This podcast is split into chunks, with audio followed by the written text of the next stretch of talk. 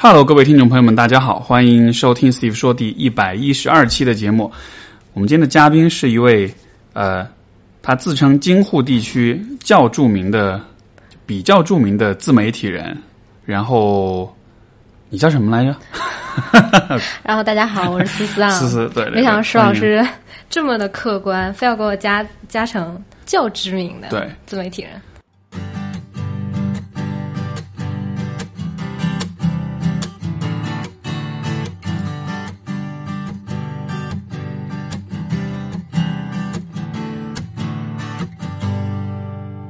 我我们是我们是网友见面，我们是在互联网上勾搭的，然后今天跑到北京来，然后就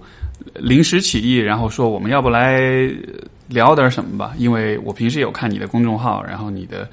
微博什么，我觉得你是个，其实我觉得你是个还蛮有各种输出、各种想法，对，对吧？你应该也好像你哦，对我记起来了，我是在张老师的张小雨张老师的那个微博的评论里面看到你的，所以我当时说了什么让你？我记不得了。那我给你提示一下吧。我说有一次在听你和张老师的播客，嗯那是一期我忘了是第几期了，应该是说存在主义危机那一期吧。然后你去接水，我不知道你还记不记得，吨吨吨，就是我当时真的笑疯了，我是觉得啊，这个男生太可爱了。哦，就是那个有那个哦，就接水的声声音，吨吨吨。然后后来我发现石老师特别奇怪，他是因为我自己也比较关注心理学这方面的东西嘛，我是一个非常边缘的心理学爱好者。然后我在那个阶段在看扪心问诊嘛，然后就突然发现是那个张老师的朋友居然是一个心理医生，嗯、我可以这么称呼你吗？心理咨询师吧，对心理，咨询医师生不敢说，对，因为还嗯，对我自己的病还没治好。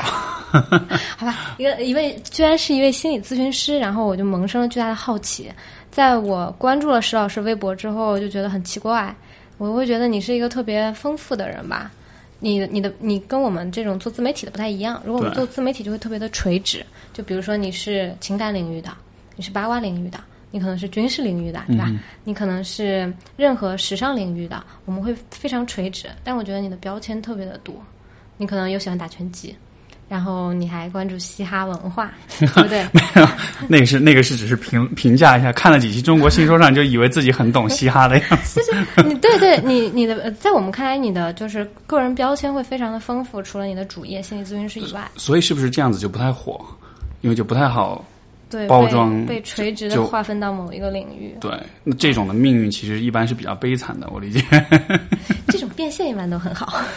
是是吗？我我以为这种不好变现来着。其实是要看粉丝粘度的。嗯如果粉丝非常认你的这个人设，因为有的粉丝他关注你是有理由的嘛。但但我知道张老师是不喜欢让我们用粉丝这种说法来称用户的。哦，你很了解他的样子啊。对啊，非常了解。就是啊，我跟张老师认识时间并不长嘛，我们算是新朋友。但我对张老师的朋友还是非常的抱有信任感的啊！我不可以离很远是吗？啊，对，就保持距离。哎，我是一个就说话还挺喜欢动的人，这个让我要跟他保持一个动的频率，这样我我我有可能我得拿着他，这样我们才可以对吧，在一个频率上不让声音忽大忽小。呃，这个就自由发挥吧，对，嗯，对，所以所以刚刚你在说，那哎，你你刚才说到人设这个词哈，因为什么是人设，在你看来？我觉得就是一个大众对于你的认知，如果有一个词可以概括的话，那那个就是你的人设。不管是明星、流量，还是其他的在互联网上活跃的人吧，KOL 啊、意见领袖啊，他们都需要一个人设。所以我会看各种，因为我之前是做 MCN 的嘛，MCN 的意思呢就是网红孵化啊，我们会给各种各样不同的网红去设定他的角色，就有一点像，嗯，你在写一部剧一样，每个不同领域的 KOL 他应该是什么样的性格，他应该谈论什么样的东西，他应该去发表什么样的观点。其实我们如果想把它做得更专业、更容易变现，那是需要人设的，就是你是什么，相当于把一个人做一个包装，对，对吧？然后他理解。他包装出来的这个角色，而且是一个其实需要投其所好的、符合粉丝的嗯喜欢或者他们的预期的一种人设。对，确实上次是那个，因为之前就是你也跟我讲到过，你说那种叫什么情，就情感博主特别，就 对吧？特别是怎么是怎么着来着？嗯能再说一遍吗？能能能就能跟大家就是这个叫。这个是一个，我我其实特别喜欢，你看和不同的行业的人聊天，为什么呢？就是业内人士会总是会跟你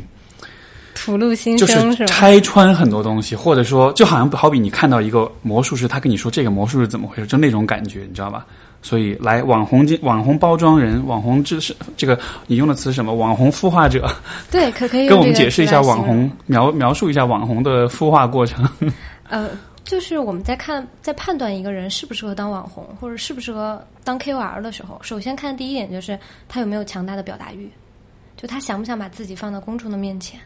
因为他想不想有一些观点被别人认可，想不想自己的这张脸被别人认可，他心里有没有那个要的感觉，那个是我们来判断一个人到底能不能当网红的一个最基本基本的一条线吧。就是这个只是基础线，剩下的才是他的文字能力好不好，他敬不敬业，他能不能持续的去表达自己，关注让别人关注你，或者是有一些强运营的方式，那我那些都是之后的事情了。所以说，首先你得啊，我踩到你了，啊，没事。首先你得爱现，对或者你得爱爱表达。受你自己。对，因为我觉得当网红是一个正向激励的过程，就是你发出一个观点被别人所认可了，被别人接受了，你发一张照片获得了很多的赞，那你经受了这个正面的鼓励之后，你就想把它做得越来越好。嗯，有意思，因为其实我觉得人群分布中是的确不一样啊。你像比如说，你看你的任何一个人的微信朋友圈，有些人是经常喜欢发自拍的，嗯，有些人是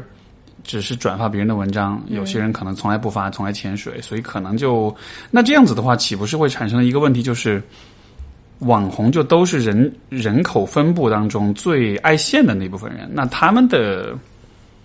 行为也好，他们的价值观也好。其实就会在很大程度上主导整个社会的那种舆论。嗯，我觉得不会。我觉得一直以来，所谓站到台前的人，他有不同的人设、不同的感觉。有可能他自己要举个随便的例子，那如果一个明星，你认可他的角色是一个很内向的角色，那他不一定是特别爱表达的。啊但他出现在公众的时候，他的给你传递的感觉要是统一的。他不能说我是一个非常内向的演员，但是我今天特别的活泼，你就会你你会觉得出戏嘛？这就是是嗯。其实我们今天早上讨论的话题不是这个，我们讨论的其实不是网红，讨论的是情感博主。对吧？对，今天早上说的是一个什么事儿呢？就是说他们很赚，对对，我说情感博主其实在中国在充当心理咨询师这样一个角色，就比如说像爱呀娃娃、冷爱啊，我们所熟知的一些情感博主。我觉得在中国很可悲的一个事情就是，大家出现了问题，第一个不会想到我要去看医生，我要去找一个心理咨询师，大家不会那么想。就像你生病了，你第一不是去医院，而是咨询你的对对对，二舅妈或者是你我在。百度上搜我最近老发热怎么办，然后得然后得出一个结论是啊，你得了一场重病。是是，所以我会觉得，可能在欧美国家吧，咨询师已经成为了一个大家可以接受和认可的事情。那大家啊，我们的国人会比较羞涩，他们更多的就是去一些情感博主那里去搜索一下，看我是不是有什么问题，然后也不会正面的回答你，甚至给人家发私信，得到的结果就是啊、没事儿，放开心胸啦，我们要快乐一点啊，要做独立的新时代的对独立女人，要什么？我知道很常见的很多话术那样的。嗯，是我我就是今年开始重新创业，因为我创业已经三年了嘛。我今年重新创业在做的这件事情跟这个也有关系，我可以广告一下，没问题这这个随意广告，随意广告。随意广告不收费其其实我们就是在聊这个事情哈。我们发现一个大部分的女孩子，她们从学校毕业了之后，她的家长和她的老师是不会告诉她怎么去面对自我的。嗯哼，大家在学校里的要求是一套特别标准化的要求，没错你只要成绩好就好了，你人缘好就好了，大家对你的要求是那个样子了。但是你走入社会发现不是这样的，我还需要有情商这件事情，我还要学会跟别人相处，我学会表现自己，我甚至要学会结果导向。这些对于一个学生来说，或者是刚出校门的学生来说，就是很迷茫的一个阶段。而且应该是冲击很大的一个阶段吧，啊就因为你会一下子需要去做很多你从来都嗯从来都没有想过的事情。嗯，因为会发生巨大的自我认知失调，就是他就觉得啊，我需要扮演一个什么样的人，一个社会化的角色，但我自己本身我就还是个小孩子。我以前只要成绩好就好了，现在我发现成绩好不是考量标准，或者不是唯一的考量标准，我整个人就懵了，我会陷入巨大的焦虑当中。有没有可能是因为这样，所以说，我经常都会听到一种说法，就是大家都会觉得说我心里还是个宝宝，嗯就是那种嗯可能比如说你的工作年限、你的年龄可能都已经不少了，但是很多人会觉得自己心理上就好像他外在做的很多事情，他的工作、他的生活可能是有一套这样一套东西，但是好像你内在的话，你其实并不觉得你自己是有在跟上你的你的内心的这种成长，并没有觉得真的是跟上了的。我觉得是最大一个问题，我们有跟朋友讨论过，是为什么？是因为我们的成长过程中没有人教我们要看见自己。你心里那个小孩子从来没有一刻是被你看到过的，你忽略他，嗯你觉得啊，相安相安嗯相安无事就好了，他待到那个地方让他成长就好了。当我的工作年限更长，我接触了更多人，他就自然长大了。其实不是这样的，所以我们会有各种各样的心理问题。我今天也是在微博发了我自己的经历吧，就大概是我怎么走出怎么走出抑郁症，啊就是，其实发这个经历，然后转了一哎，篇，我还没看，嗯，那个写了很长吗？对写的蛮长的，啊我觉得可以看一看。回头看一下。啊，对，其实我认识张老师也是在那个阶段，就是我抑郁症最严重的时候认识张老师，他就教给我一个方法。是你们是什么？是病友吗？一块儿一块儿前后排队，一块儿领药。不是 呃特别巧，因为张老师他有一个那个他在得道上有一个课程嘛，我以前在逻辑思维工作，然后所以我很关注得到，我买了很多的课，然后就有一次买到了他的商业经典案例课。他其中有一次说到在，呃在设计 iPhone 的时候，他们其实是希望把 iPhone 设计的让喜欢的人更喜欢，就发挥它的最长处，而不是啊、我要让这个东西多便宜，性价比多高，去迎合更大众的用户。当时张小雨老师我记得印象很深刻啊，他说我们每个人都像一个房子，有的时候四处漏风。那我们并不是说让这个房子打造的多好看，而是希望这个房子更，我忘了他那句话怎么说的了，就是在你心里更坚固吧，大概就是这个意思啊。所以我我当时看了这个很受触动，然后就发了条微博。结果呢，可能我们朋友圈的重合比较多吧，就有人截图发给了他，发给他我们就认识了。认识之后，我会发现，哎，我才开始听得意忘形，就听到我们另另一个友台，这算敌台吗？这 不这算敌台吗？不不不，这这不是竞品，这个嗯对对对，我也觉得，嗯然后就听了之后就觉得，哎，可能我处在了一个人生在看见自我的这个阶段，我可能需要更多的想明白的人来帮助我，跟更多想明白的人一起讨论这件事情，嗯，然后就认识啦，嗯然后才可以认识我们今天的石老师，我 也很开心。很开心很开心。嗯，石老师是什么时候看到自己心里的那个自我是什么样子的？嗯我还我把话题引的那么深，会不会想打我？不不不不，呃在我回答你，在我回答你这个问题之前，我倒是先想问问看你，就是，嗯，从你的经历当中，你有没有觉得你的那种抑，就是你的抑郁的经历是一种阶段性的？嗯，我觉得所有抑郁都是阶段性的。就我的意思，这也应该不是阶段，而就是说，因为你看你前面讲，就是比如说很多很多很多女生，就她们从学校走出来进入社会，会有一个转变，跟一个甚至可能是经历很大的冲击这样的。我理解人在巨大的变化之下，其实都会经历很大的这种情感的这种起伏跟波折，因为嗯。我我会觉得，其实就是像抑郁这样的抑郁症这样的问题，我我觉得在绝大多数情况下，其实它都像，因为在心理学上，我们会把这个啊、呃心理问题大大致分成两种类型，一种是就是疾病，心理疾病；另一种是我们叫做发展性问题，就是说这一类问题是人在成长过程中，他自然而然就有可能遭遇和经历的，它不一定是心理。你像比如说像。精神分裂症这种，或者是人格障碍，这些都是属于心理疾病的范畴。但是像焦虑、像抑郁啊、包括像人际关系的障碍，包括像这个啊啊、相当多类型的比较常见的所所谓的心理疾病，它其实是属于发展性问题，它是在人的某一个阶段你必然会遇到的。像我们经常说自己一个人很自卑，说自己性格很呃，就是说这个比较自闭，不敢与人交往，社交恐惧，或者是呃。焦虑啊、抑郁啊这些，我觉得很多时候我们在谈论的其实是这种发展性问题，对吧？那、嗯我不知道从你的角度来说，因为我听听你的描述，我感觉那也像是阶段性的，对，你觉得呢？我我我觉得首先区分一下啊，我觉得抑郁症没有那么的可怕，甚至对我来说也没有那么可怕。为什么我们会感受到我们在某一个阶段有巨大的波动？我觉得是一个调整吧，就像你身体生病一样，它一定是在给你发出某种讯号，然后告诉你说你 OK，你可能这里有问题。我觉得我抑郁的原因是因为我对于关系产生了巨大的迷茫感，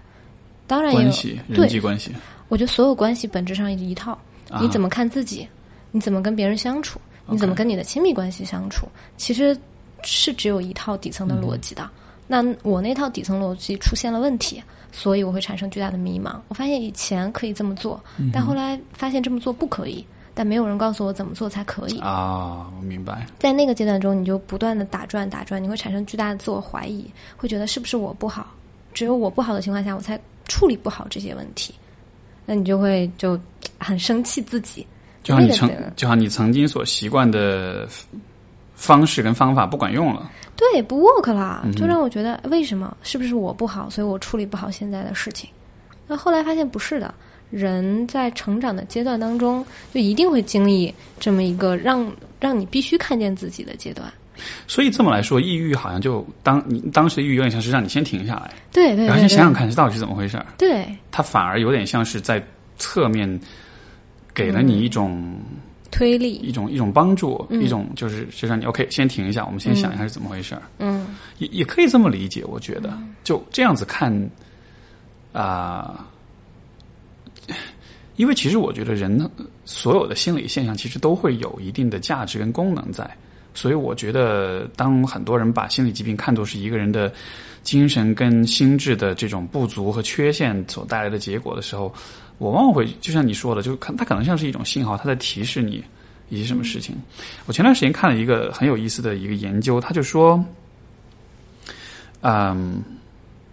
就是在试图回答一个问题，就是心理疾病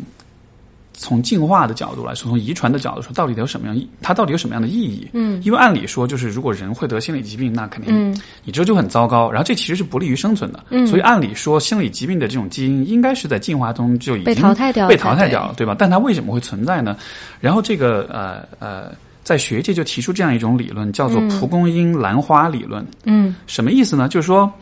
呃，通过对不同的这个人的基因的研究，你会发现说，呃，有一类人他是蒲公英，我忘了他为什么要用这个植这个植物来做比喻了，但大概意思就是说，他们是那种相对来说心智会心理健康会比较稳定，他们不太容易产生心理疾病的人。然后这样的人，他有一个特定的基因去，呃，他他归属于一个特定的，就是他的他们的基因当中有一个特定的呃编码。另外一类人呢，他们的基因当中的那个那个那个编码是另外的一个啊，当然这个我说的很不专业啊，就是说他可能是属于另外一种类型的人。然后他会研究会发现，这种类型的人如果在一个非常糟糕的环境里，他会比就是这种人我们把它叫做兰花兰花型的人，在糟糕的环境里，他会更容易，他会比蒲公英型的人会更容易得心理疾病。嗯但是在很好的环境里面，他们其实会比蒲公英型的人发展的更好，会更出色。所以就是说，呃所他所以他用兰花来做比喻，就是可能就是因为它比较，也许是比较金贵一点，比较脆弱一点。嗯如果它的环境很好，它能发展的很好，但是可能因为这一类人。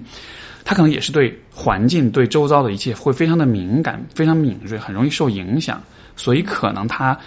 一旦他很不幸的进入一个糟糕的环境，他其实就更容易生病。所以这是我觉得还蛮有意思、蛮有意思的一个解释的。因为你想，比如说我们经常说很多伟人啦、很多出色的人，就他们同时也有很多问题，对吧？像历史上得抑郁症的名人，那是数多的不计其数了。尤其像在这种呃文化艺术这个领域里面，那多少嗑药的，多少酗酒，多少自杀，这种是不是不能播？没问题。我你说这个我特别有感触，因为我们自己我自己的圈子叫创业者的圈子嘛，大家都是创业者。我们内部有一句话叫“没点病谁出来创业 ”，对他创业是一个投入产出比极低的事情，你会经历巨大的失败，可能百分之九十九点九的项目都会失败，只有百分之一的零点一的创业项目可以活下来，可以走到后面，可以赚到钱。为什么这群人前赴后继不计后果？因为大家都很聪明。其曾经有一个 VC 跟我聊过，我问他，我说创业者的门槛是聪明吗？他说不是的，创业者的门票是聪明。对，聪明只是众多因素中的很小的一个部分，但你必须得有。那那么聪明的一群一群人去选择做这么一件事情，那不是很奇怪吗？奇怪的原因就是大家多多少少在心理上都有很偏执的部分，可能我就要那个东西，那个东西我付出多少代价我都要要到。那这样的人往往可以创业成功，所以他们一旦有这样人格特质的人，他就很大比例的有心理疾病嘛。不过就嗯，你说到创业的话，如果比如说只有百分之零点零一的人能够成功，那这难道不意味着统统计学上来说，任何的所谓的创业的这种创业经或者是创业的经验、创业的理论或者什么，都是都是其实都是瞎扯嘛？因为这看上去更像是一个随机的或者是一个运气的事情呃，我觉得不是，是极小概率的看是一个看人的事情。就是我们所谓的那些创业理论，我之前发过一个微博，特别好玩。我说我是创业界的王语嫣，嗯，意思是所有的创业理论我都懂，我都精通。我现在距离成功的女企业家只差一个成功的企业，就很像王语嫣嘛，就是吴亦吴亦凡在说唱界的地位等同于我在创业界的地位。哦，这样的，这是一个玩笑。明白但我刚才说的是什么？其实一家公司成不成功，跟你知不知道那些理论、有没有那些经验是没有任何关系的。嗯唯一有关系的是跟创始人的这个人，是人能把这家公司走到最后，以及我们其实要定义的还有一点是，怎么样算创业成功？是去敲钟是成功，是养活了一帮人是成功，是对这个社会有价值，做出了有意义的产品叫成功。可能每个人对于成功的定位不是特别一样，所以我说的可能是在创业这个圈子里更更狭窄的那么一群人，他们有更偏执的愿望去做成更偏执的事情，更小几率的事情。就是说，可能你得真的是对一件事情就很有执念，你才想要对呀、自己去起一个嗯 business，、自己去起一个自自己的一摊子事儿。嗯，因为还真的是挺辛苦的。像我自己就经常就这个礼拜吧，因为我嗯这可以说嘛，反正没事儿。你这个播的时候，应该我们已经谈定了。就我们这个这个礼拜就在签融资的协议嘛，就各种各样的事情。我明天我们今天之所以约的这么匆忙，是因为明天我就要飞深圳，我大概会有一个礼拜只睡十个小时，就一个礼拜七天睡十个小时这样的情况。一天睡十小时，后面是四天不睡觉。不是，就是 没有睡觉的时间，你就是想着睡一会儿，然后赶紧起来工作，睡一会儿起来工作。我跟你说一特好玩的，因为你家这个格局特别像我以前一个男朋友的家里，他其实住国贸。然后我印象特别深刻的一个事儿是他睡觉不拉窗帘，真的不拉。就是你想你在这个位置，你早上六点钟天就亮了，因为你在国贸这个位置嘛，很亮的，你六点钟就睡不着了。但他那个时候从来不拉窗帘，只有我去的时候他会把窗帘拉上，就很奇怪。我说你平常都不拉的吗？他说不拉。我说为啥？他说因为我八点钟有早会，我六点钟必须要起。他是个特别爱收拾自己的男生，要每天打扮倍儿漂亮，但是他六点钟要起。我就觉得那么强大的自律性和这么强大的毅力和对抗自己内在的惰性的这么一群人，去做成了某一些事情，真的没点心理疾病是不可能做成的。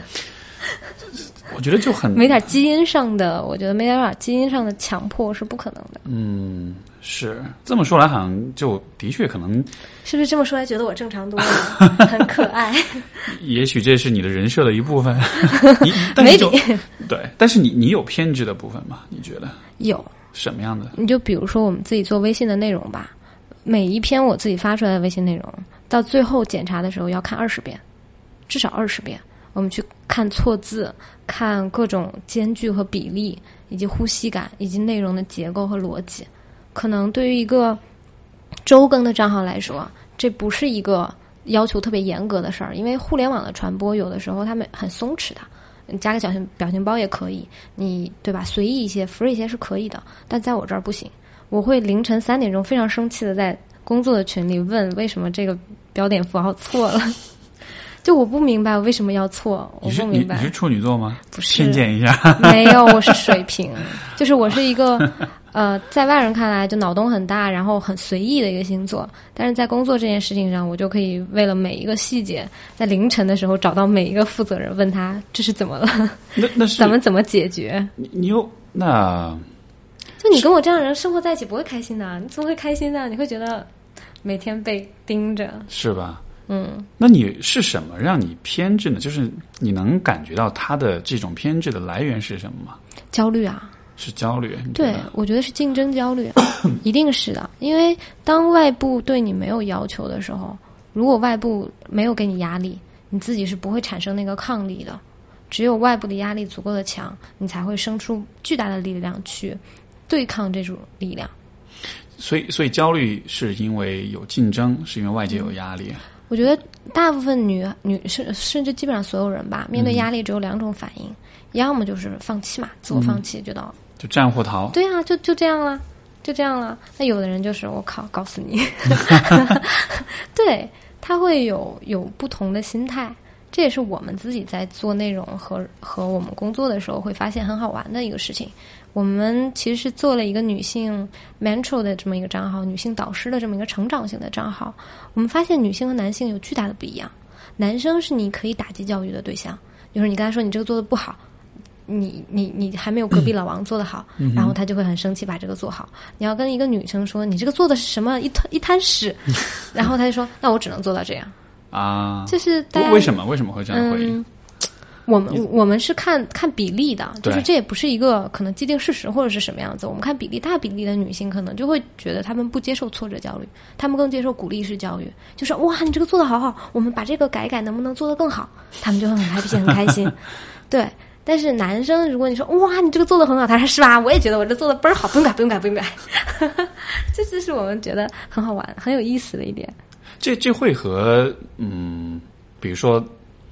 性别的问题和这种包括性别平等的问题，你觉得会有关系吗？呃，我觉得这不存在性性别平等，因为在我们工作上，有的时候谈的不是平等，是认知。对，我但我意思是说，就也许有没有可能，总体来说，男性跟女性在所接受的教育和这种扮演的社会角色上面来说，可能他们当他们被批评的时候，那种意义或者是那种他们对批评这件事情的感知，可能是有点不同的。肯定是不同的，以及我觉得还是回到我们的教育当中，我我们就是一有问题就找我们的教育的问题，其实这点不是特别好。我是觉得在我们成长过程中吧，女性被更少的鼓励竞争。就比如说我我我在去给 大部分的大学生或者职场小白给他们做指导的时候，其实我们俩角色有点像，只不过我是做职场的指导，你是做心理的辅导。那我们在做职场教育的时候，会发现他们大部分是这样子的，没有人鼓励过他们一定要争到底，没有人去告诉你你可以这么做。就是其他都是，哎呀，你听到的大部分对于女孩子的教育是，啊，不要那么认真啦，好好睡个美容觉啊，不要有太大压力啊，大部分都是这样的话，他们可能一路成长来听到的都是这个，他接收的信息是这个，但其实现实世界不是这样的，现实世界是我们要把这个做好，现实世界是就是有很多人在跟我们竞争，可能是男性，可能是同性，可能是对吧？任何一种性别，任何一种人都在跟你竞争，人是有潜在和外在的竞争的。所以就好像是一方面你要做个女人，但另一方面你又需要具有男性的特质，那种很比较、嗯很竞争的、很较真的，然后可能甚至很有攻击性的。对，因为女生在 表现出很有竞争的时候，她会自我攻击的，她会觉得我好像要做个淑女，我好像不能姿态姿态那么难看，我好像不能去正面的去竞争。所以大家很爱看宫斗是为什么？因为大家也喜欢看女孩子去竞争，但是要用女孩子自己的方式去竞争。或者说，哎，我觉得这个比喻很好，嗯或或者说，也许当女生们在看宫斗剧的时候，她们好像找到了某种认同，就你也可以去竞争，而且你也可以很无情的、很凶狠的去竞争，只是那个方式可能不是打打杀杀，但是可能是暗地里使坏的这种竞争。对，但我就觉得这个没有必要嘛，为什么不能咱们摊开，就是摊到桌子面前，说我想要这个位置？好像是你的那个那点小阴暗面，可以合理的被展现出来了，你觉得哇，好爽啊！对呀，所以我会哇，我们这个聊的真的好飞啊！从从网红的人设 聊到了抑郁症，然后聊到了我们中国教育的缺失，现在已经开始聊男女平等这个问题了，男女职场上的平等这个问题了。石老师的播客真的还是挺飞的对对对，这这随意其实说到哪儿说就是就算哪儿吧。哎，不过就刚才这个点，我就很有，我还从来没有这么想过，就是说，因为我以前也觉得，哎呦，女生那宫斗剧有什么好看的？包括之前我也这个被我一种鼓励啊！对对对对对，我之前也被我伴侣拉着看了一段时间的那个那个那个那个叫什么？哎，《甄嬛甄嬛》不是不是不是甄嬛啊！我居然《如懿传不是我脑子居然一下短路了。魏魏璎珞那个叫什么来》着？哦，那个我也没有看，啊，我居然想不起那个剧叫什么对名字对。我我无法提醒你，因为我是个不看宫斗的剧的人，我都是在我都是直接竞争，啊不耍手段。OK，哇，真的一下脑残了，就就在我嘴边，我就说不出来。反正大家知道我在说什么。然后延禧攻略延禧，yes，我我我发现，如果我不提醒你进行不下去的时候，我就会无奈的提醒你。OK 啊、刚才脑子短路了。嗯对，然后其实我看那个的时候的感觉就是，你更多的只是在看他们是怎么处，就是我可能站在比较偏男生的角度，我看到只是他们在他们在处理这些事情的时候的手法、方式、逻辑，包括可能这个剧情前后的这些东西，但是就是那种。可能的确在身份上你就不会有那么强烈的那种共鸣跟那种认同感，但是我确实没有想想到一点，就是也许对于女生来说，这像是一种对他们的一种一种一种认同，一种鼓励，就是作为一个女，就也许在社会上，如果你太强势，会有很多人说你，但是在宫斗剧里面，如果你很强势、很有手段、很善于竞争的话，你其实就会成为人生赢家这样的。嗯，所以这好像就像是给广大女性会。那种释放吧，对，像是给你创造了一个乌托邦，你可以在这里把你的那个比较小阴暗的那一面、比较黑暗的一面给亮出来。嗯，这就是我们谈的角色化嘛，就是基本上大部分的人都是你要给他一个角色，他才能合理化他的行为。就男性也是一样的嘛，君君臣臣，父父子子，是我给了你一个角色的定位，你才可以去做那些事情。所以有可能因此男生比较喜欢看什么呢？超级英雄，嗯，还有那种。枪战、警匪、战争片，因为好像他们的那种攻击性是这种更嗯外外显的，然后更直白，而且更嗯就更更更更暴力的这样一面，然后好像也是在这种当中找到。嗯，你知道现代人的生活太文明了，所以 所以必须要去看一点。嗯，对，我在那个刚开始练像格斗、像拳击、泰拳、柔术这样的。其实也是一，其实也是一，就是几乎一样的动机，就是其实每一个人内心都是有攻击性的一面的，就是因为你看有一个自自古以来的一个一个讨论，人性本善还是性本恶，对吧？啊，你觉得呢？我觉得这没法，就是这就人不是纯粹的善或者恶，我们有善的一面，善会在我们被有效的管教、跟教育、跟教化之后，它可以发挥到最大，但是。恶的一面始终会存在，但是，但是恶它又不是纯粹的恶，因为恶有的时候它又是一种有价值的东西。嗯，比如说我刚才讲这种，就是人其实都是喜欢争斗，喜欢像比如说男性吧，其实都是喜欢竞争跟这种啊，就他们每个人都是有，我觉得每一个男性都是有攻击性的基因的，因为，呃，前两天我就是也是也是在另外的一个节目上。呃啊，不是，是在一本书上看到一个很有意思的数字。他说，啊，这个它是一个关于人类的这个，它是通过基因去对人类进行的一个研究。他就说，历史上所有存在过的女性，就是每一个 every woman ever lived，每一个生活在在这个世界上出现过的女性，她们平均是有一个后代，但是每一个在这个世界上出现过的男性，他们平均每个人只有零点五个后代。嗯，你知道这意味着什么吗？这意味着他们要去争夺那另外的零点五。对，这意味着这个世界上有一半的男性，他们是没有后代的。嗯，他们被生下来，然后他们没有孩子，然后他们就基因无法就没了，往下传承。对，所以你这么想想的话，我觉得其实很有意思。就是现在还生存着的男性，应该是所有的人。男性、人类、雄性的人类当中，应该是更具竞争性的那那那一半，对，比较不具竞争性的一半，可能就已经被淘汰掉，已经被淘汰掉了。对，所以就很有意思啊。就是说，我觉得竞争的这这种这种攻击性、竞争性，包括其实女性也会有这样的压力吧，因为人毕竟是呃，就是我们的主流的繁衍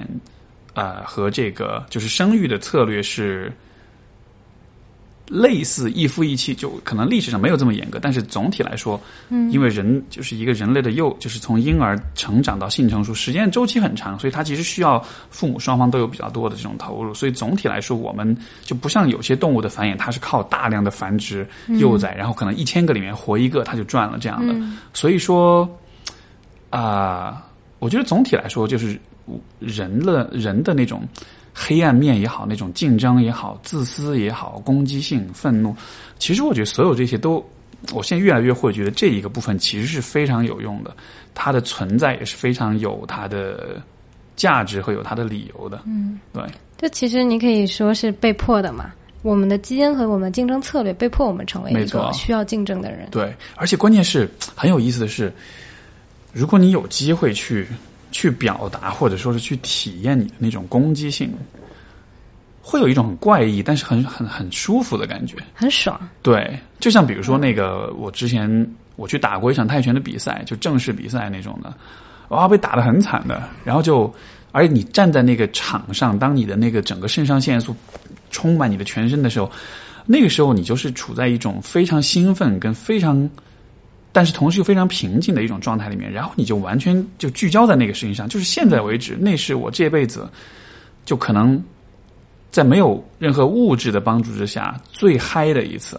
就他就他真的让你嗨到，就是你进入一种又兴奋但又平静、又高度集中，然后又非常的投入那样一种状态里面。然后，就当时那一次体验，我还蛮震撼我，因为我就会意识到说：天哪，原来就这就是为什么人们那么喜欢格斗、喜欢打架，甚至可能说他们喜欢战争这样的事情，因为它真的能让你把你的那个。本能的有些东西给释放出来，对，而这个和这很原始啊，对，非常非常原始，而且这个和那个就是日常生活的这种琐碎，是我觉得是完全是两个嗯。层面的东西。我也鼓励大部分女孩子去学一点 box，对，因为我觉得大家没有被被鼓励过要去直接的去竞争。现在好像女生去练拳击什么还蛮还蛮潮的，对，很多那种很。我自己也打过，但是后来没坚持下去嘛。对，因为还是会有不喜欢的成分。你你坚持一定是你就是受到鼓励，觉得很喜欢。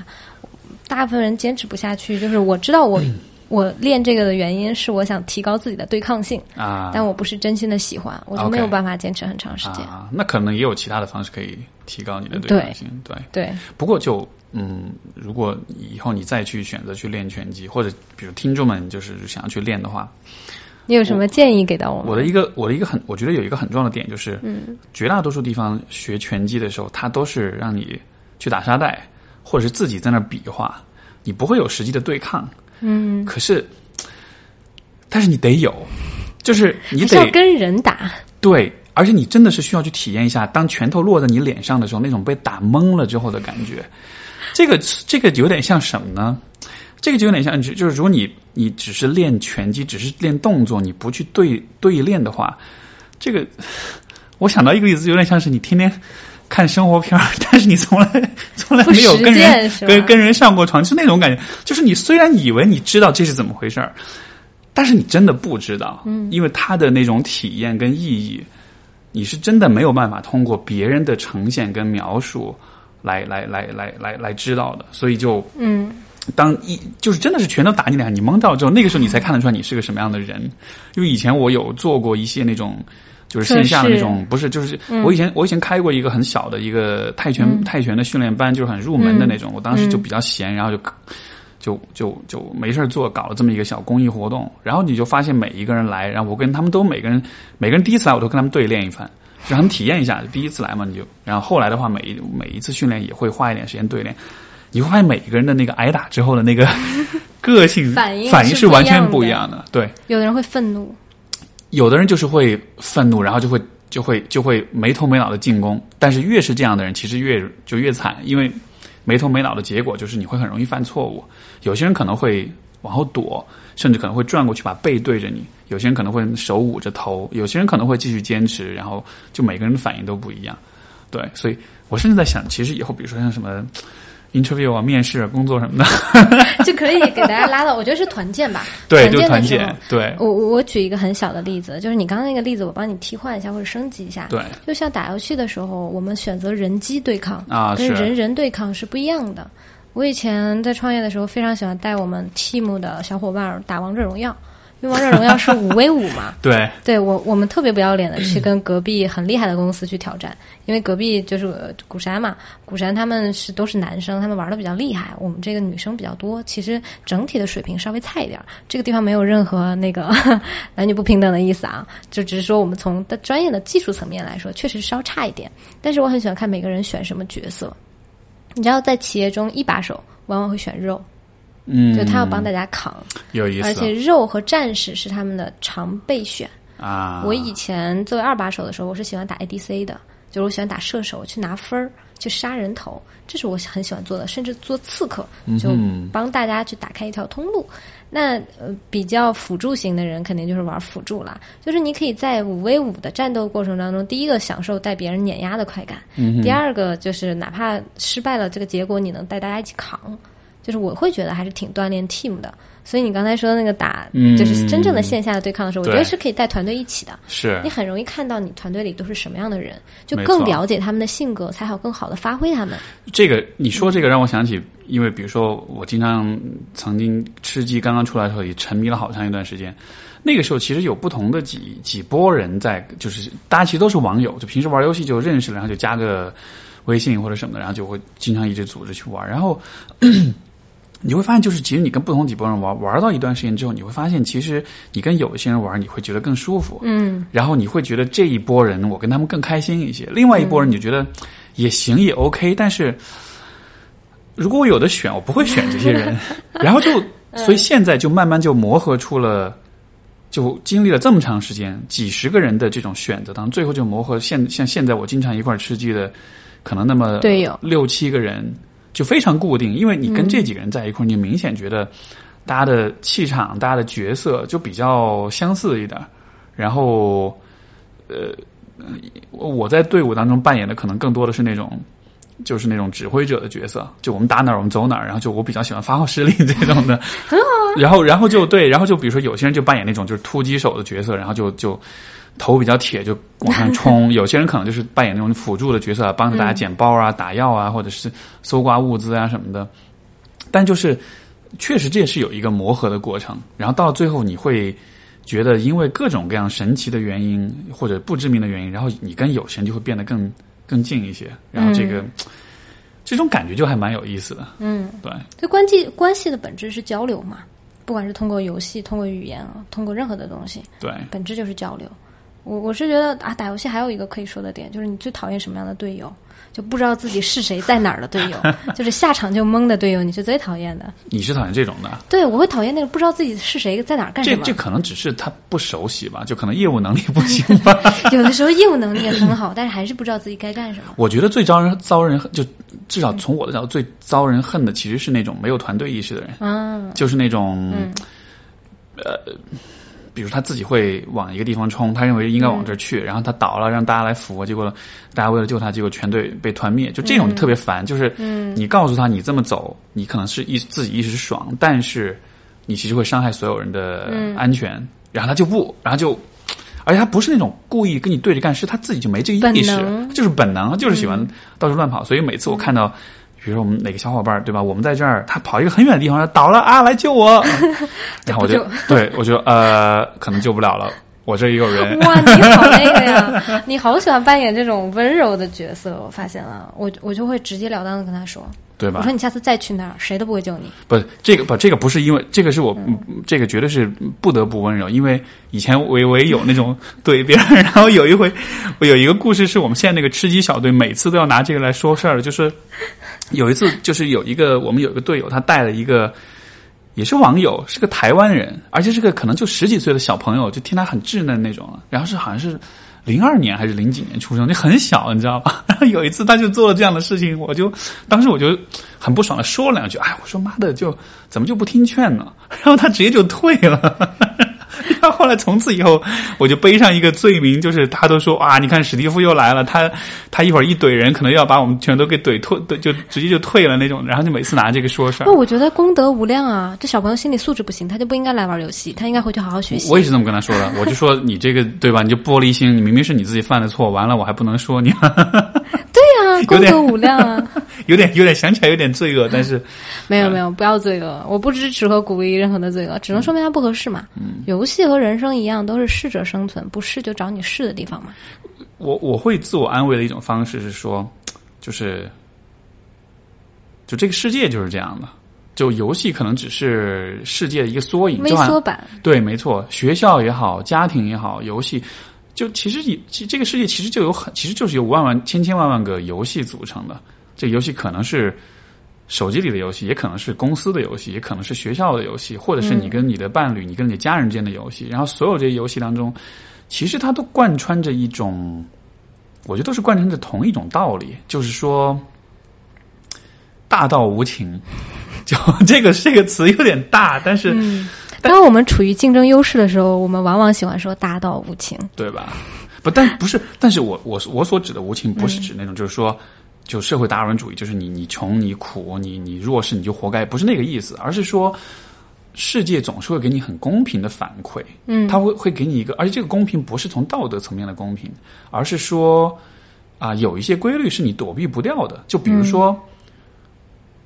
啊、你想要得到某种成就，你必须得投入时间精力，你必须得努力，你没有办法就是走捷径，就这就是一个就这样的道理是没有道德属性的，它是不带道德批判的，单纯只是一个你需要得到某件事情，你需要真的 work hard，你需要真的很努力，对吧？所以才所以说，嗯，所以说，这个世界的本质其实是交换。你要拿你的什么东西跟这个世界换？可以这么说吧，对，就是就是有一些规律我，我可能比较难去很精确的去描述，但是通过生活经验，其实你能够感觉到有一些道理是存在的，有就是有一些机制是你可能做了各种尝试之后，你最后发现你是绕不过这个机制的，你最终都会、就比如说另外的一个。嗯，我的一个体验就是说，像亲密关系的这个问题，然后大家都期望着我可以得到真爱，可以得到最美好那种感情，但是事实就是，最美好的感情一定是需要花很多时间精力的，嗯，要经历很多失败的，而且像那种像想要初恋就可以找到真爱这种，我觉得这就是太凭什么呀？就 那么多人在理想主义了。对呀、因为你想那么多，这个情场上有那么多单身男女，他们经历了那么多的失败、跟分手、跟痛苦、跟所有的这一切，然后，然后你一来你就真爱了，就，就这是一个不太现实的事情，对吧？所以我记得我们讨论过关于亲密关系的这件事情，我记得跟你是讨论过的。嗯就是我记得我当时是说，两个人两个好人在一起其实是很相对无趣的。嗯，我们在讨论“渣男”这两个字的时候，其实有讨论过，我我是不是？好像是我我记不太清楚啊。对，我记得我跟你聊过，我自己的态度是，呃，渣男他是随机性事件，就是他可能对你渣，对别人不渣，他可能在这段关系里渣，在下一段关系里不渣，他也可能永恒的渣，但同时你也是个渣。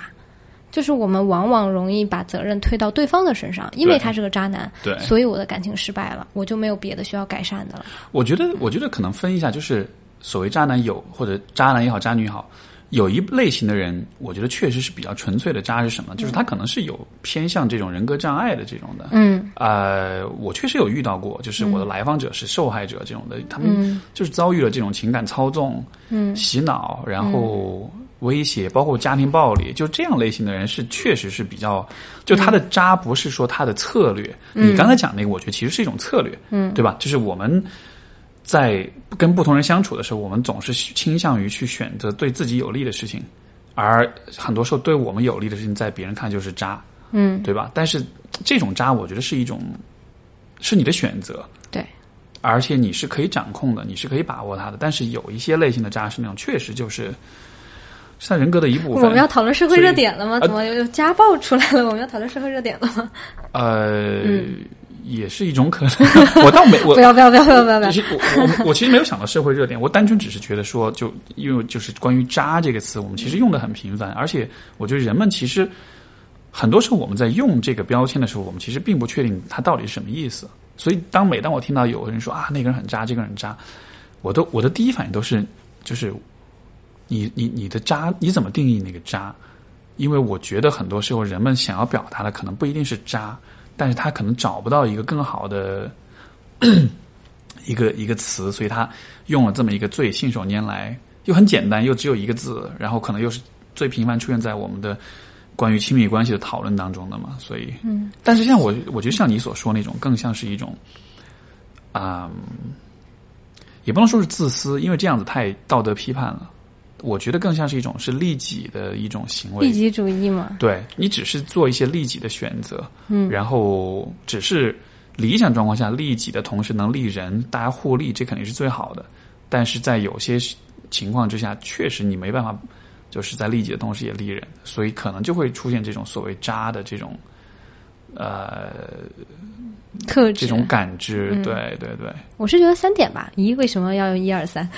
我觉得三点，第一个先回应你说的所谓的标签啊，我觉得这是我们可能对于我一个是会会设置标签的人，或者是专标签哦，原来是你干的。对，我说哪来那么多标签？设置标签的人会觉得我们不谈对错，我们谈认知。嗯就这件事情一个标签出来，它能代表大部分人，就像表情包一样，一个表情包你发出去，它能代表大部分人讲不出口的那句话，能代表大部分人的心里的那个感觉。是一个标签出来，它能把一些很不明确的东西让你变得明确了，那这个标签本身是有意义的。对即使你很讨厌它，即使你觉得它以偏概全，它不完整，但仍旧这个标签是在我们的认知领域需要的，就大众是需要标签的，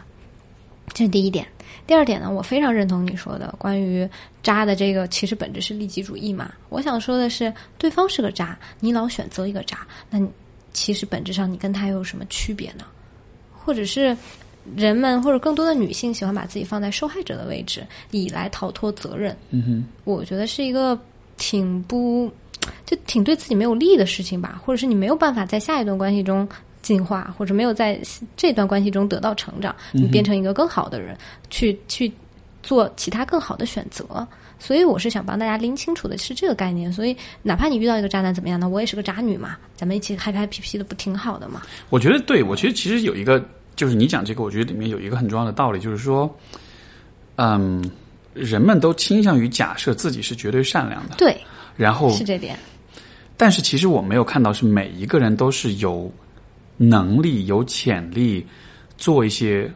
作恶的。这个恶不一定是那种反人类的、灭绝人性的恶，但是就是小的恶是我们都有可能去做的，嗯，对吧？比如说这个。你的闺蜜的男朋友就是跟你眉来眼去的，然后你就是很喜欢他，你就是觉得你比你的闺蜜更值得得到这个人。就算你不最后不做什么，但你 这个很渣啊，这个真的是很渣。但是我意思就是，但你心里面一定会有那种念头，嗯，对吧？就是就是，我觉得，呃，因为人是很复杂的动物，对，我们其实很多时候并不了解自己是是谁，我们并没有看到说，其实，在我们的基因里面也好，在我们的内心深处也好，是有这样的可以作恶的这种可能性的。所以，当我觉得就是很多人在很强烈的去批判别人的渣的时候，我会把这个看作就就就掉个书袋，这个叫做就是呃，这个精神分析里面讲这个防御机制，其中有一种防御机制叫做 reaction formation，就是反向、反向形成吧，大概应该是这么翻译的。他的意思就是说，当你很憎恨一件事情的时候，你就反而会有一个反向的表现，比如说。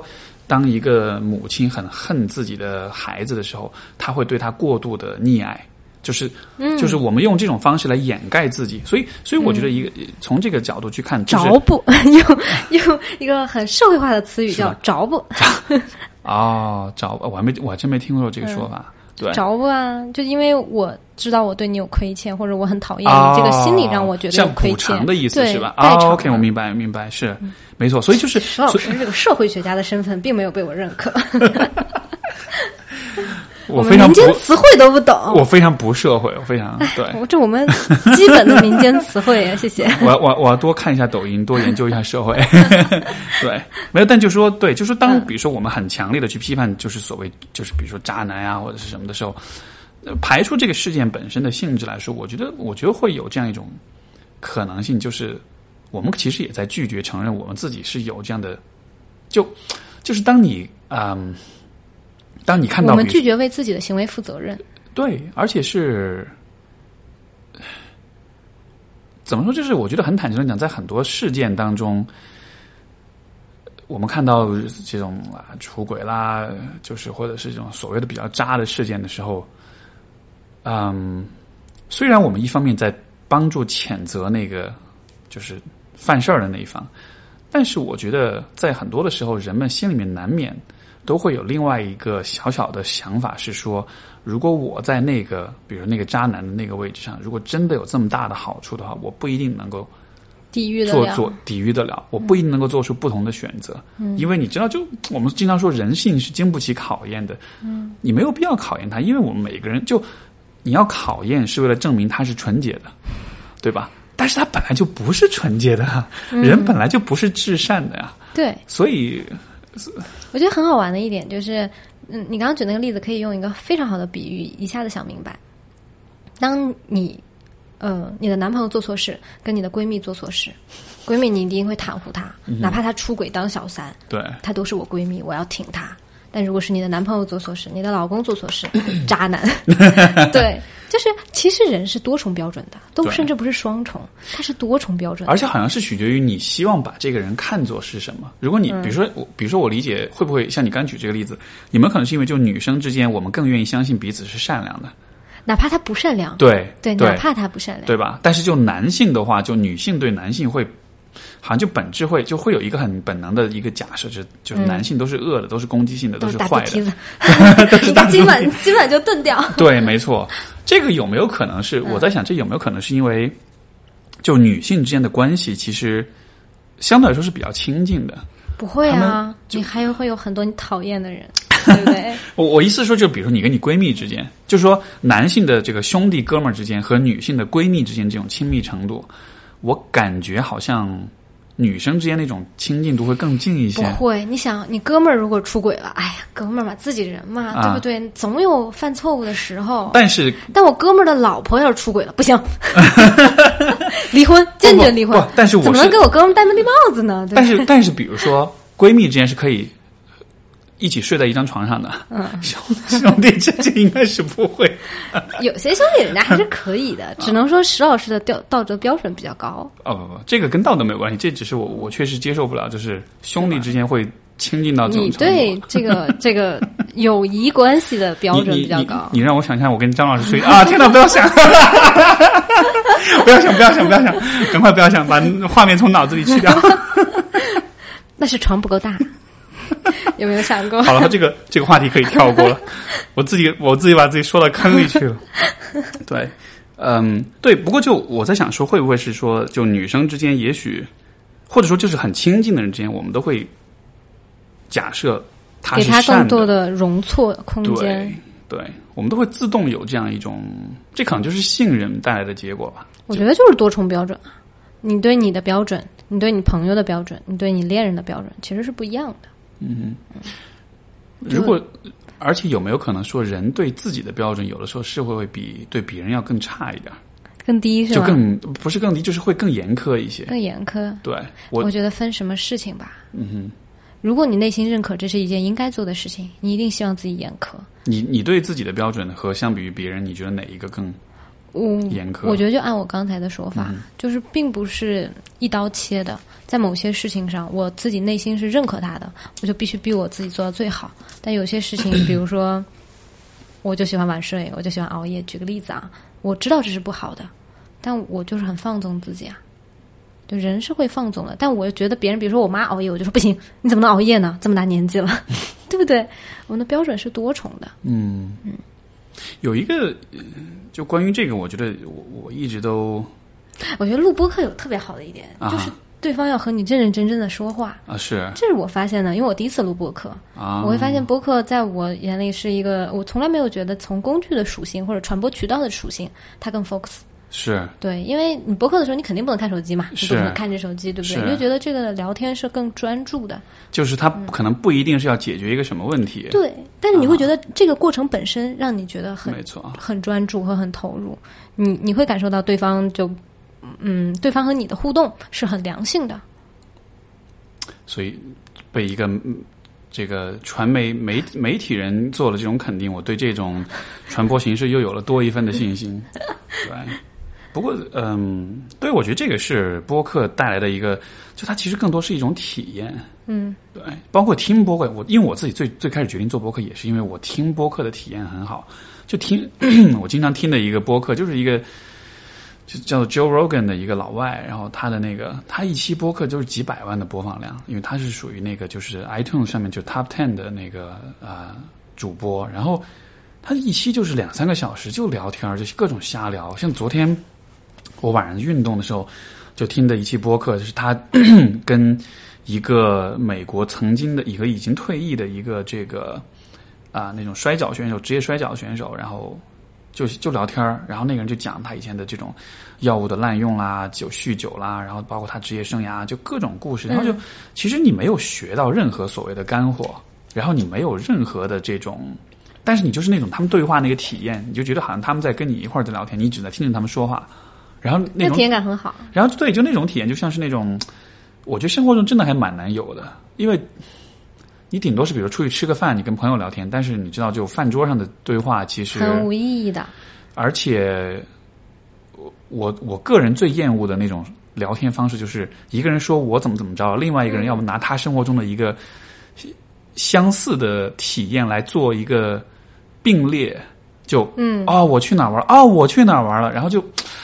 所以我其实，在生活中是很讨厌两个人以上的局。对就我的底线是 三个人，三个人我觉得还可以聊天，但四个人以上其实不是来聊天，就大家是来释放，就是来 social 的。没错啊，就我很讨厌那个，因为我也不能输出，我也不能接受。但可能演讲不一样哈，演讲是有备而来的。但我觉得三个人以上的社交，在我看来，我自己是不喜欢的。嗯哼。我觉得聊不出东西来，你和对方都不可能再往深了。再就你可能也体验也不好，然后你聊不到深刻的话题，然后你也得不到实质性的什么太多的干货，就好像是什么都没有，所以总得占一头这样的。对呀、所以我就平常我就特别不爱出门，尤其是这种几个人的，我就不喜欢。有没有可能就不爱出门和比如说偏执这部分也是联系起来的，所以说才比较有容易有精神疾病？我觉得这不是，这个不是，是你某一个阶段对于自己的要求和你明确的知道自己的需要。其实，在我更小一点的时候，我是很害怕孤独的。我很喜欢出去去饭局啊，或者什么样的。第一个，我长得还可以嘛，对吧？去饭局被大家宠爱，很开心的，对吧？就被大家的肯定和认可是很开心的。但你过了那个阶段，你就自己知道知道自己更需要什么了。嗯，就是那个方面的肯定，跟我自己在家里宅一会儿，我做点自己的事情收获的那个肯定，那是不一样的肯定。如果这么来说的话，那会不会说，其实做网红还会蛮是蛮痛苦的？因为在最初，他们可能有很多的赞美、点赞，哇，好开心。但是到后来，就像是有边际效应一样，然后你就是你后来那些粉丝那些点赞，逐渐就麻木了，你没有觉得那么爽了。不会，不会我觉得不会。我觉得做网红有两种，第一种是网红一定是相对内向的就大家大众有一个误区，就我们一开哦，始聊的，是吗？相对内向的，对，当你非常有表达欲，如果你在线下，你的人际关系非常好，你每天可以跟很多人去讲话、去聊天，在线下的时候，你为什么要在网上去说呢？哦，我明白。对，其实你是一个偏内向的人，你不敢跟别人在线下像我们这样子啊，就很深入的聊天，或者跟很多人。我也很内向，对呀、不，所以你才有 没朋友啊，所以才做播客啊。所以你才会在网上更多的去表达，因为你希望收到更多人的认可。哦，我觉得我这两天在跟在跟我的朋友们讨论一件事情嘛，就是啊，石老师你也知道，我们就是一旦有了流量，它是把双刃剑，一定会有喜欢你的人和极度不喜欢你的人去攻击你。我有一个朋友，就是也是做网红嘛，他其实量不是特别大，大概在微博上十几万吧，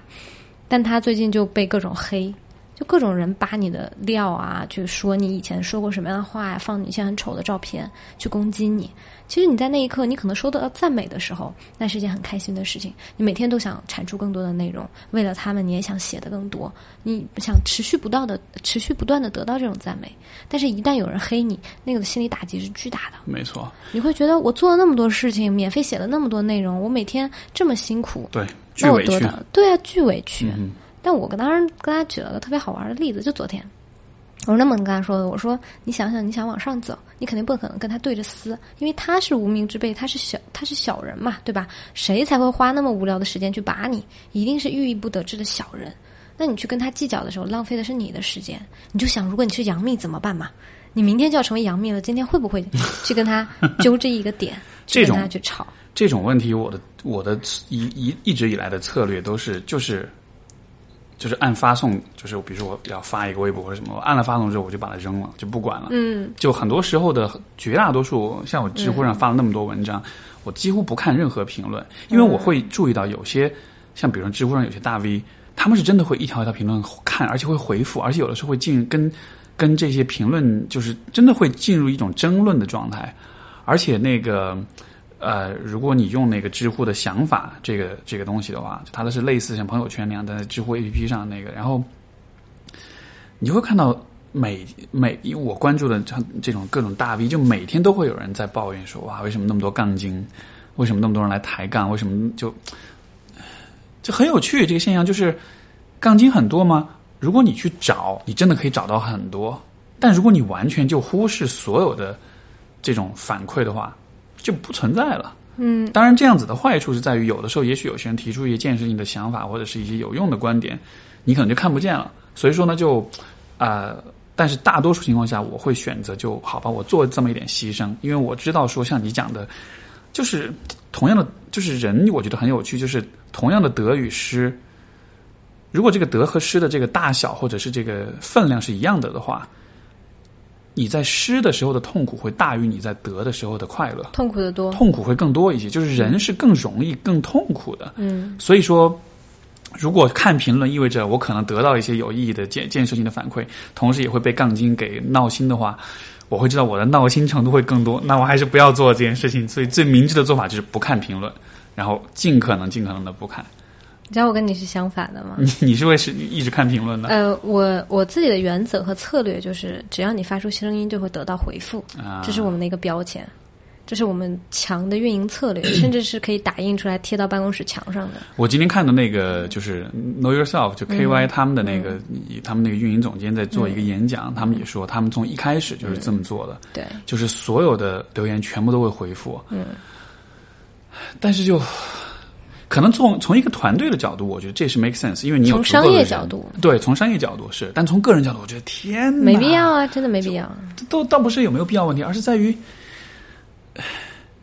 就你就就为的是什么？就当然商业角度，你可能粘性啦，我不知道，就也许这是有帮助的。但是从个人的角度，我觉得所有的这些。细碎的、细小的，或者是这些，甚至有的时候可能是无厘头的、是取笑的、是调戏的、嘲弄的，所有这些东西，你全部都得接住，好不容易啊！真的好不容易，所以我们每天都会说，我们跟投资人也说，我说争议性到底是什么？因为我们其实在谈的是争议性嘛，就没有人不会有争议性。当你的流量足够大的时候，你一定会有争议性。那你这个时候怎么去让自己变得能够承受这种争议性？其实是我们每一个。去做流量这样角色的人，要去自己承受的，不管你个人还是团队，你要承受这个结果的。那哎，所以现在你 收尾是这么说的？呃，对，就我们时间的缘故，因为我得我得我得撤了，所以就呃哎，但是就是现在你在，所以你具体在做的，要给我广告时间了是吧？对，广告一下，可以可以可以让大家了解一下，可以关注一下，因为你平，因为我看你有在做 vlog，有在做视频，然后也也在做。也算是美妆博主吧，嗯对吧？然后你又在做这个公众号，然后又在团队在招人，包括在做就女性这方面的东西，那感觉就好像是你做很多事情的样子。嗯，我来帮你定义一下，梳理一下，对，梳理一下。其实我们本质上是做了一个针对年轻女性的成长平台。OK，我们自己是一个个人 IP 嘛。那当你认为一个公号是一个 IP 的时候，是一个品牌的时候，他做的所有事情，不管是拍广告，嗯，拍视频，或者是拍 vlog，或者是写内容，其实都是为了他这个主题所服务的，为了让你们觉得他更像一个人，是一个人会产生各种各样的。那个人就是你，你就是这个对。形象代言人是个人 IP，对，其实前期我们做的是个人 IP，所以你也是那个比较内向的，需要在网上发声，对，生活中没人聊天的那个人。就是啊，今天有机会能跟邵老师聊聊天唠嗑，我自己非常紧张，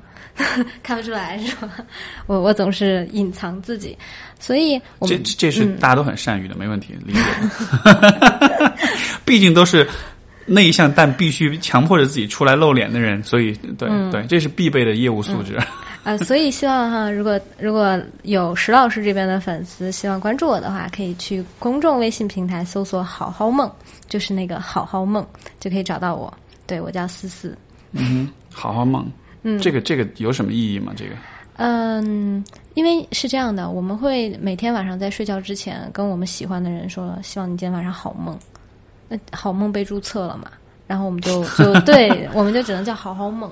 因为我希望给更多普通女孩做梦的权利吧，给他们提供一个视角和观点和角度观察的角度。原来你还可以这样子，你可以这样成功，可以这样火，可以这样去做你想做的事情。我们其实是以我们个人的角度来给更更多普通女孩思考，这是我们的初衷吧。明白。所以去做了这么一件事情。明白。所以有点像是在告诉他们，生活有哪些可能性，是你在你的。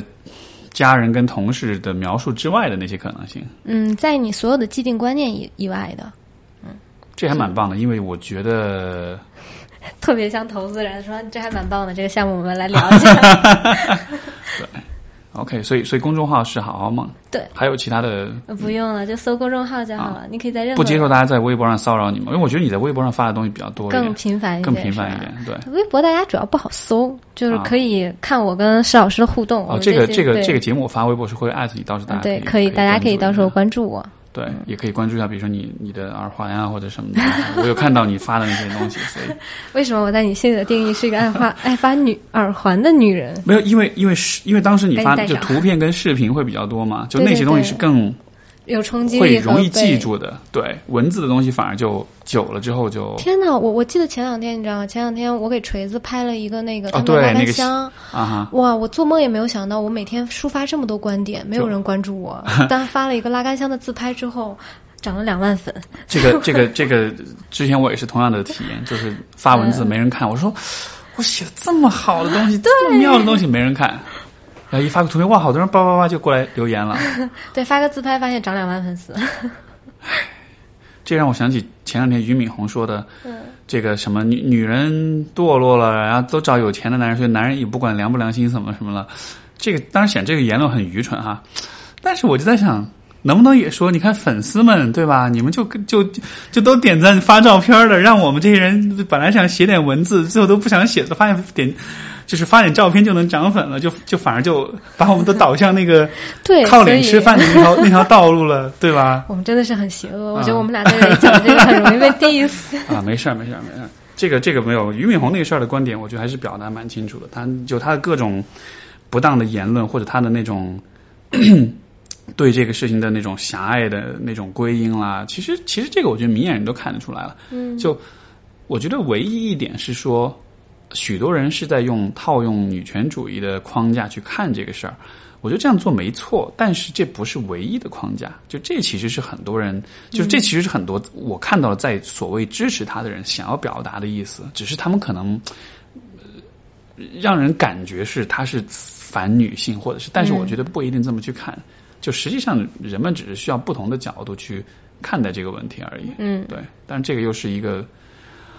另外一个可以扯很长时间的话题啊。嗯，对，但我们今天的节目就得先到这儿，然后，所以思思的公众号“好好梦”，然后微博我之后会把它放在那个节目的简介介绍里面，大家有兴趣可以。你会接受陌生人的骚扰、勾搭或者这些什么的，嗯，请大家来骚扰我，是吧？好啊，没问题。好的，那就感谢思思，我们今天的节目也感谢先到这里。石老师，OK，好，各位听众，我们就下期节目再见，拜拜。拜拜。嗯。